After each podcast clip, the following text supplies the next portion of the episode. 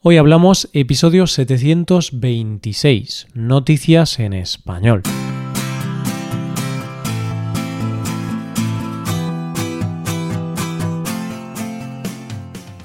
Bienvenido a Hoy Hablamos, el podcast para aprender español cada día. Ya lo sabes, publicamos nuestro podcast de lunes a viernes. Puedes escucharlo en iTunes, en Android o en nuestra página web.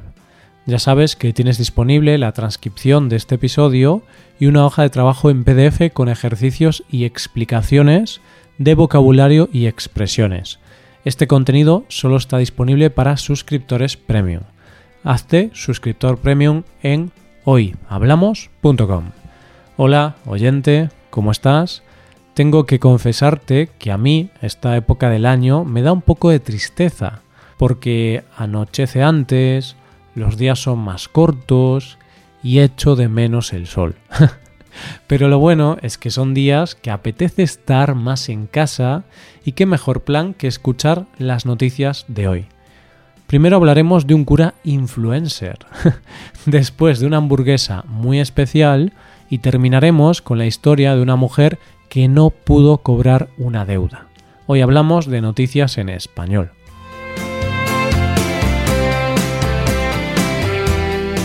Una de las cosas que más me llama la atención en los últimos tiempos es cómo todas las instituciones se han ido adaptando a los nuevos tiempos, a los tiempos marcados por las redes sociales e Internet.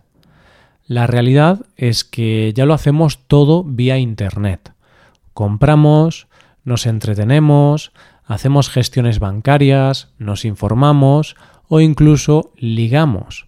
Vamos, Hoy día quedarte sin conexión a Internet puede suponer el mayor drama de tu vida. y es cierto que una de las instituciones que más me sorprende es la Iglesia, porque a lo largo de la historia ha estado muy ajena a estos cambios. Pero parece que ahora se están poniendo las pilas y se esfuerzan para adaptarse a esta nueva forma de vida. Normalmente, cuando pensamos en los curas, nos imaginamos a un hombre mayor, en una casa oscura y sombría, que lee la Biblia y que tiene una doncella que le hace la comida y que lo ayuda con las labores de la casa. Bueno, esta es la idea que se me viene a la cabeza a mí. Pero lo cierto es que parece ser que esto es cosa del pasado y las nuevas generaciones de curas han venido a sacarnos de nuestro error. El protagonista de nuestra historia es Florentino Pérez, un cura de 37 años que vive en un pequeño pueblo de Zamora y que tiene a su cargo 18 parroquias. 18 parroquias son muchas, y no es descabellado pensar que tiene muchos feligreses en sus misas, ¿verdad? Pues este cura tiene feligreses, sí, pero en realidad tiene bastantes más seguidores en sus redes sociales, porque se ha convertido en un auténtico influencer de Instagram. ¿Qué puede contar un cura en Instagram para tener tantos seguidores? Pues oyente se ha convertido en todo un fenómeno no por predicar la palabra de Dios o porque sus misas sean diferentes. No, se ha hecho popular porque retransmite cenas en directo. Hoy en día se ha convertido en un formato popular grabar a un grupo de personas en una mesa comiendo y hablando de diferentes temas. Y Florentino se ha unido a la moda y cada jueves va a la compra, prepara una cena y la sirve para un grupo de invitados. Esta cena es retransmitida en directo a través de sus redes sociales. En estas cenas dice él que se habla de todos los temas, desde la actualidad a temas locales o temas de interés en función de los invitados.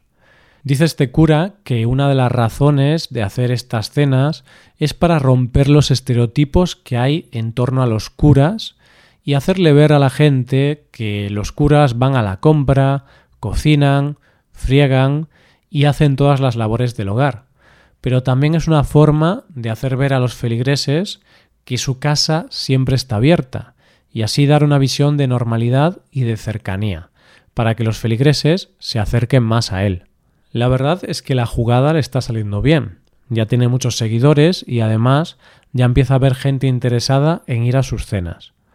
Dice que ahora su invitado soñado es el alcalde de Zamora, que es de Izquierda Unida, ya que dice que podría ser una conversación muy interesante. Y no le falta razón. Últimamente estamos viendo varias noticias sobre la modernización de la Iglesia.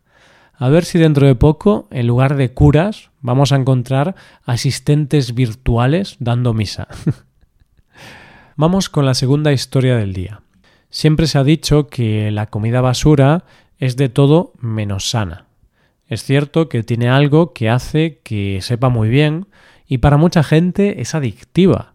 Pero esta comida se llama basura por algo, porque es bastante nociva para la salud.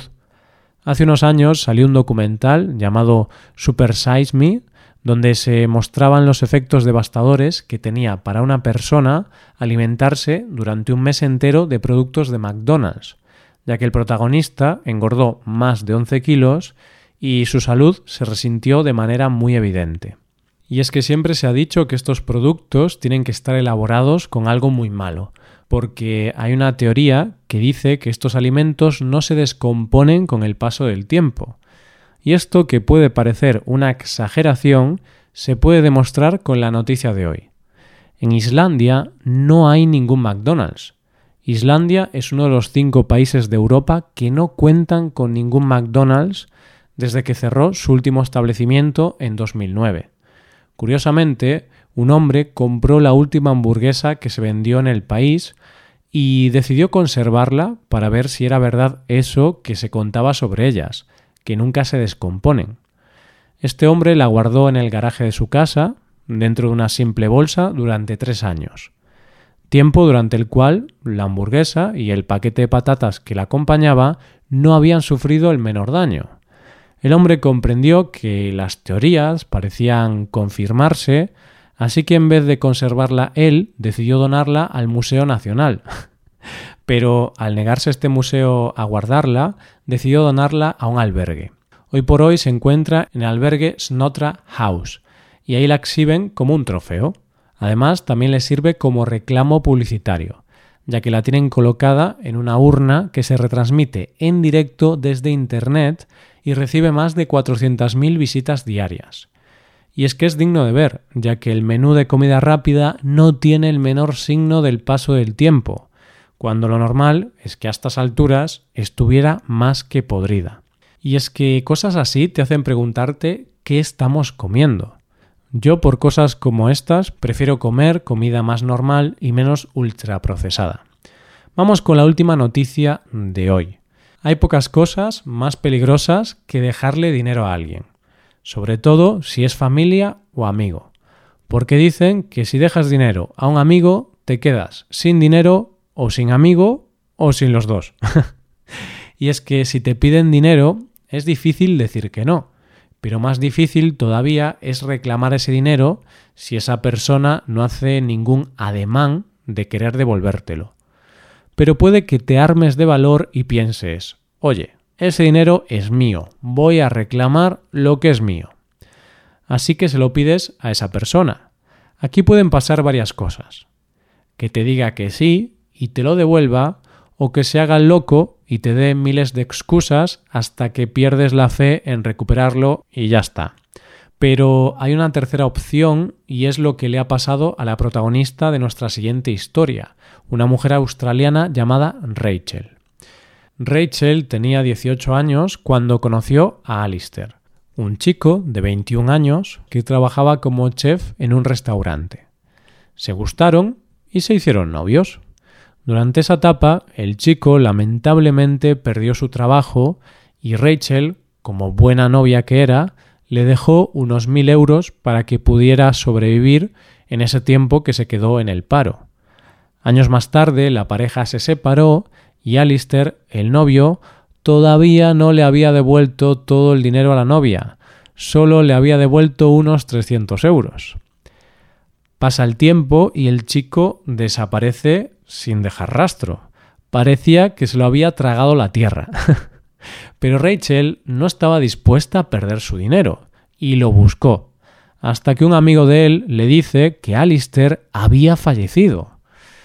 Así que a Rachel no le queda otra que lamentar la muerte de su exnovio y claramente olvidarse de recuperar su dinero. La noticia tendría que terminar aquí y tú estarías pensando que vaya noticia más aburrida. Y es cierto, si la noticia acabara aquí sería aburrida. Pero, querido oyente, la vida está llena de casualidades y de sorpresas. La historia continúa. Un buen día Rachel estaba de viaje y se detuvo en un restaurante en el que sabía que había trabajado su excuñado. Ya que estaba de paso, decidió parar a saludarlo por cortesía. El excuñado ya no trabajaba allí, pero ¿sabes quién trabajaba allí, oyente? Alister. Alister, su exnovio. Sí, ese Alister que supuestamente estaba muerto. Por lo visto, el muerto no estaba tan muerto, sino que estaba vivito y coleando. y seguramente había dicho a su amigo que le dijera a Rachel que había muerto para librarse de ella y así no devolverle el dinero. Y ahora la pregunta del millón. ¿Rachel recuperó el dinero? Por ahora parece que no. Alistair se ha negado a devolvérselo. No me parece buena persona, este tal Alistair. Lo que está claro es que esta es una de las excusas más extremas que he visto para no devolver el dinero a alguien, aunque seguramente es de las más efectivas, porque ¿cómo le vas a pedir el dinero a un muerto? Pero bueno, yo opino que no hay que mentir y hay que pagar las deudas, sobre todo si son con familiares o amigos. Y esto es todo por hoy. ¿Qué te han parecido las noticias? Puedes dejarnos tus impresiones en nuestra web. Con esto llegamos al final del episodio. Te recuerdo que en nuestra web puedes mejorar tu español de distintas maneras. Por un lado, puedes hacer clases por Skype con profesores certificados y nativos de España. Y por otro lado, puedes hacerte suscriptor premium para poder acceder a la transcripción y a una hoja de trabajo con cada episodio del podcast.